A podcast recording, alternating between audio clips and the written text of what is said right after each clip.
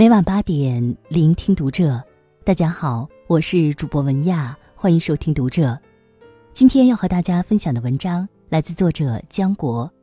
干净是一个人最大的福气。关注读者微信公众号，一起成为更好的读者。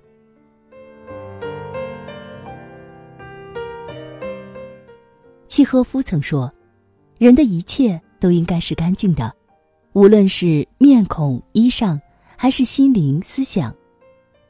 干净看似容易，做起来却难；看似无用，却能影响你的一生。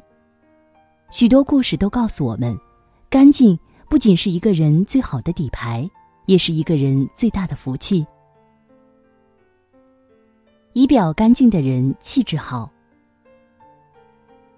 外表是人的第一张名片，正如杨澜所言：“没有人有义务必须透过连你自己都毫不在意的邋遢外表，去发现你优秀的内在。